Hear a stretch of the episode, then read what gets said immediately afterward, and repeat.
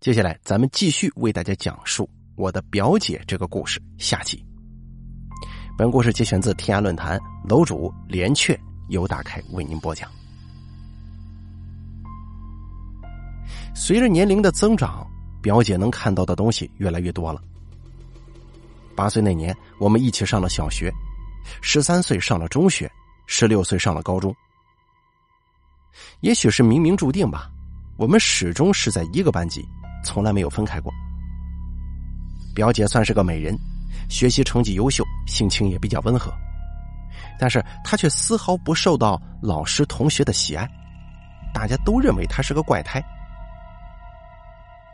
我跟表姐每天一起手牵着手上学，但是通过楼前那笔直的甬路中心的时候，她总是要拖着我绕上一个圆圈，才进入教学楼。我问她为什么的时候。他低着头，似乎不敢看上面，用有些沙哑的嗓音说：“有个人被压在那些红砖的下面。”还有一次，一位来实习的年轻老师来我们班级讲一节实验课，他在台上正文采飞扬的指点江山的时候，我发现表姐掐着自己的胳膊不住的发抖。糟糕的是，那位老师也看到了这一幕。他走下讲台，故作亲切的询问情况，却吓得表姐从椅子上跌倒在地上，大声喊着：“你不要过来！”弄得那个老师很尴尬。我匆忙带着表姐离开了教室，来到了医务室。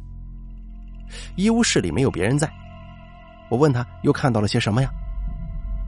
惊恐不已的表姐搂着我的脖子，嘴唇贴近我的耳朵，依旧怕是被其他人听到一般似的。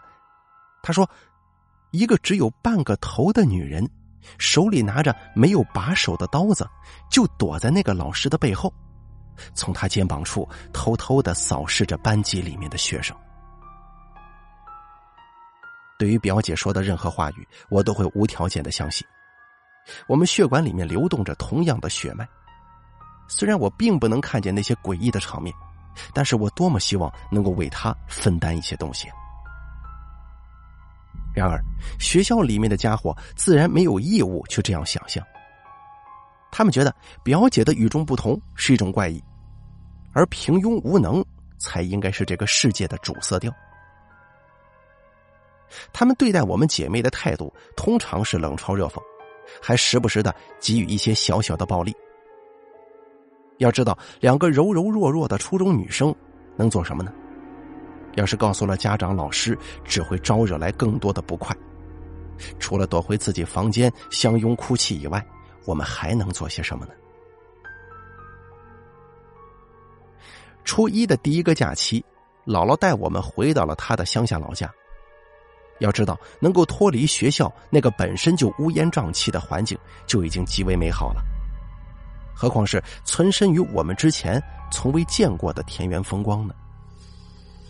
乡下的兄弟姐妹也多，向来不缺玩伴。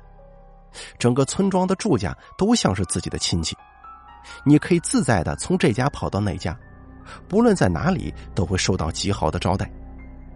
现在想来，我们真是度过了一些颇为难得的愉快岁月。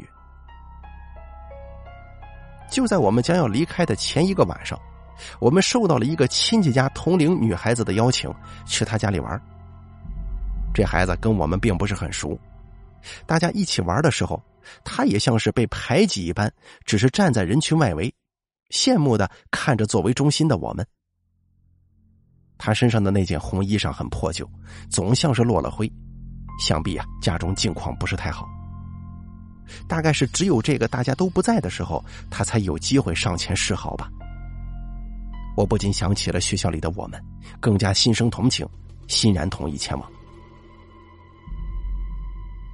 那个孩子走在乡间的野路上，也没有个手电，依旧健步如飞。好在天上有一弯月牙，洒了月光的崎岖小路倒也不太难走。他带着我们姐妹两个来到村子南头的一间草房前。那间草房子里头漆黑一片，他径自拉开了门走了进去，然后在一片黑暗当中招呼我们进去。如果是平时，我们也一定是有些警惕和畏惧的。只是这段时间里，我们沉浸在一片友好和谐的气氛当中，让我们觉得整个村子都是自己亲人。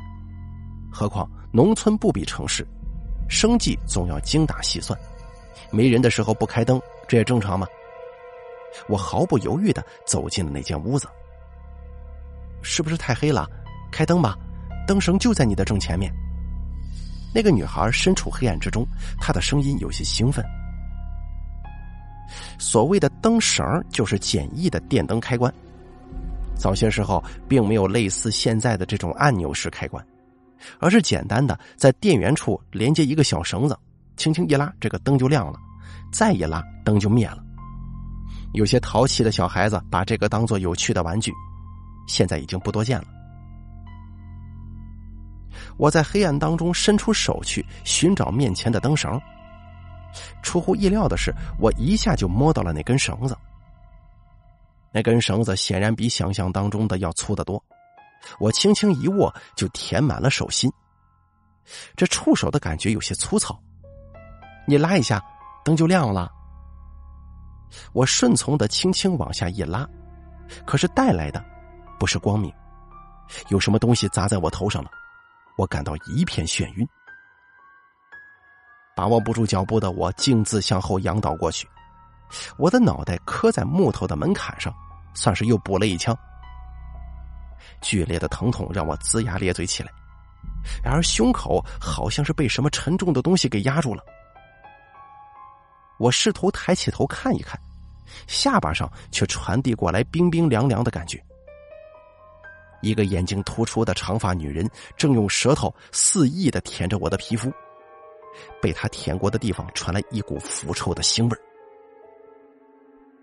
之后我就失去了自己的意识，唯一能感觉到的就是自己浑身发烫，还有一个女人犀利的笑声一直在我耳边环绕。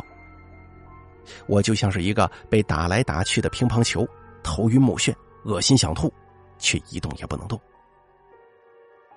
这样的难受，言语无法形容。我在心里面无数次的喊着：“让我死了吧，死了就不遭这个罪了。”不知道是不是我的祈求应验了，我渐渐觉得身体越来越轻，我感觉自己就像是一个氢气球，开始慢慢的浮上屋顶。我甚至可以看到屋里面来来往往焦急的人们。姥姥抓着一个满脸皱纹的老太太说：“用哀求的语气求她帮忙。”可是那个老太太却不住的摇头。老姐姐呀，不是我不尽力呀，小兰子遇上的鬼太凶了，这个屋子里面可是母子吊啊。当时因为丈夫欠了外债出逃，母亲领着女儿一起穿着过年的红色棉袄自杀的。当时为他们收尸的陈老头在事后犯了心脏病死了，我们村子里的人都敬而远之，根本不敢靠前。被他们缠上，可是没救的。看这情形啊，也就是明早之前的事儿了。您就节哀吧。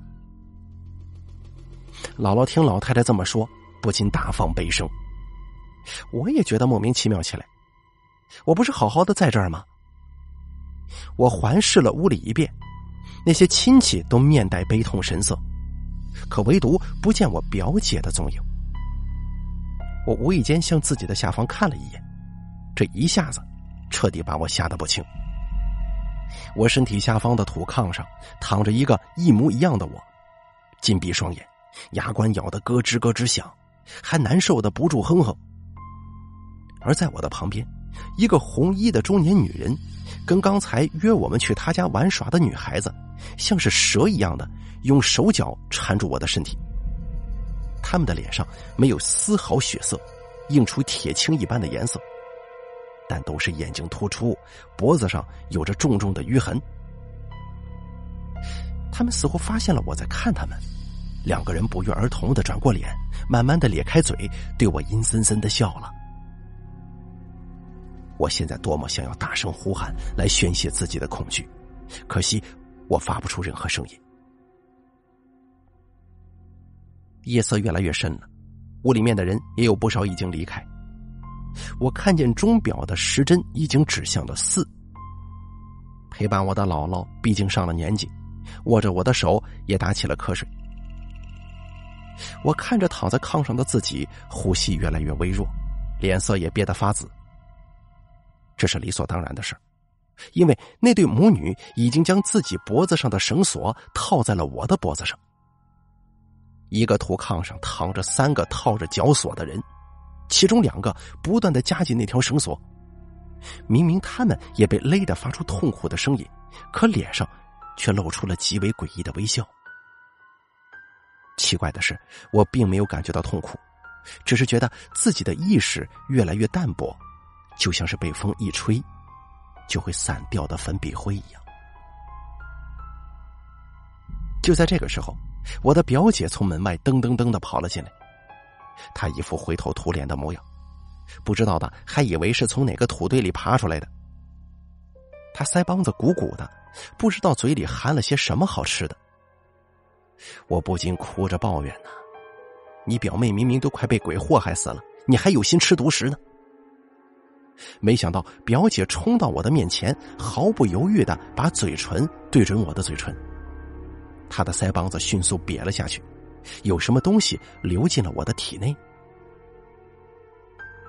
就在表姐做出了她的行动之后，缠住我的两个母女竟然像是被突如其来的强大力量给撕碎了一样，发出了用手生生撕开布帛时的声响。那些碎片就像是灰尘一样，扬得满屋子都是。而与此同时，我像是被一只有力的手狠狠的向下拉了一下似的，跌进了自己的身体。宁静的黑暗再次占据了一切。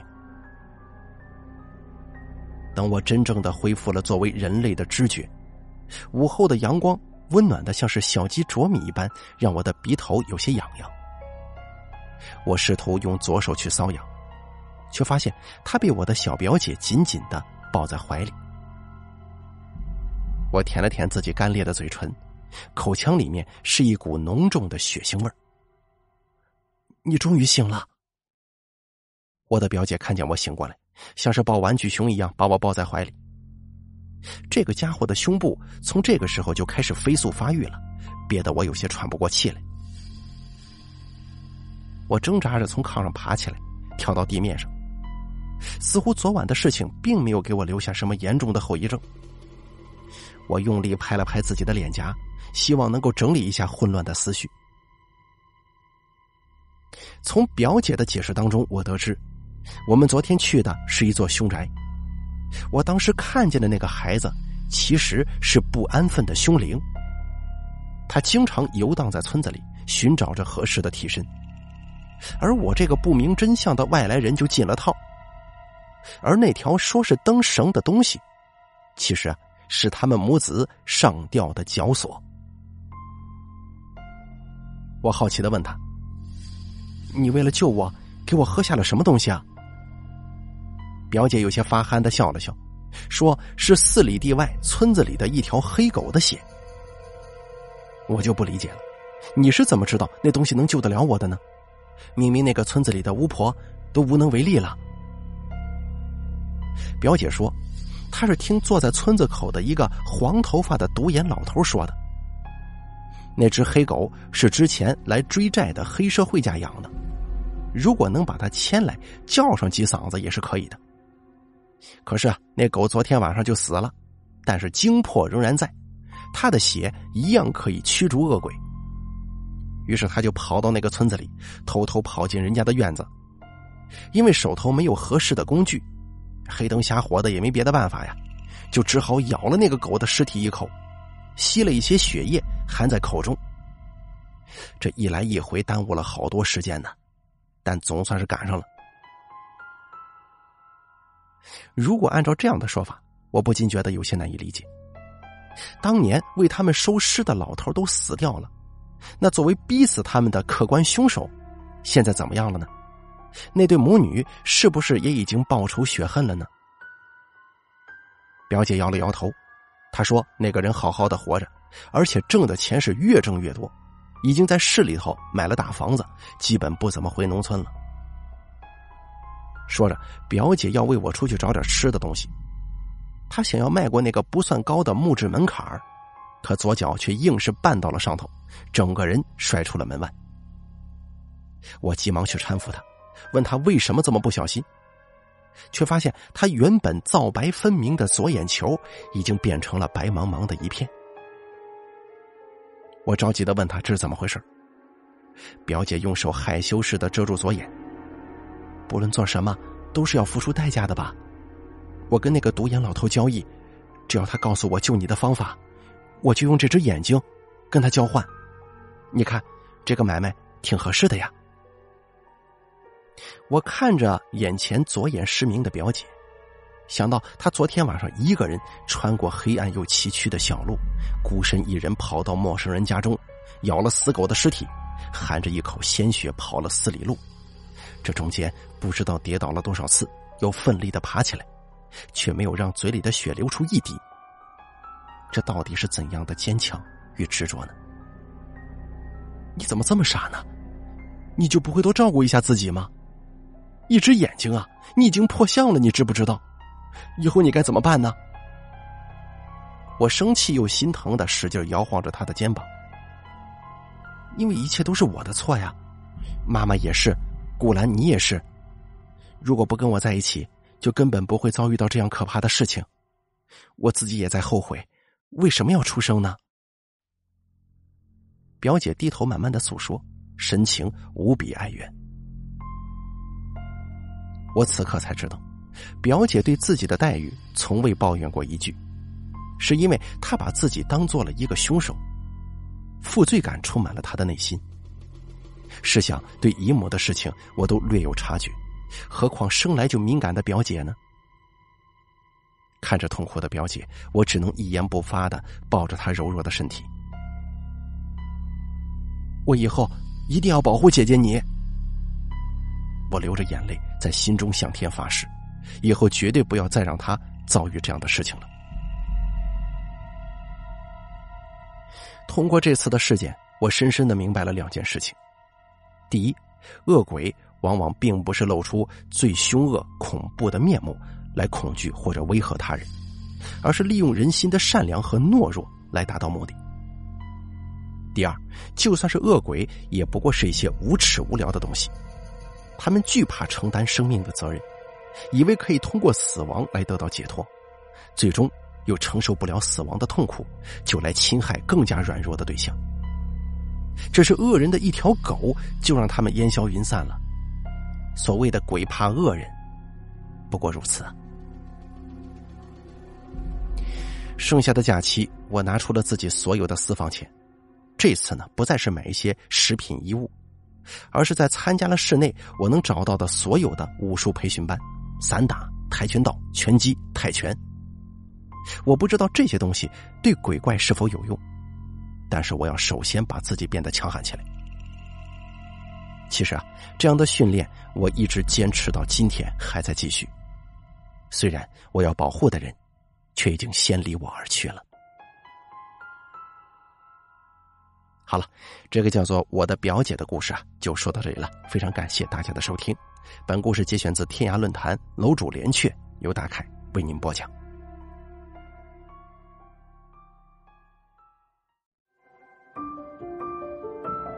本期故事演播完毕，想要了解大凯更多的精彩内容，敬请关注微信公众账号“大凯说”。感谢您的收听。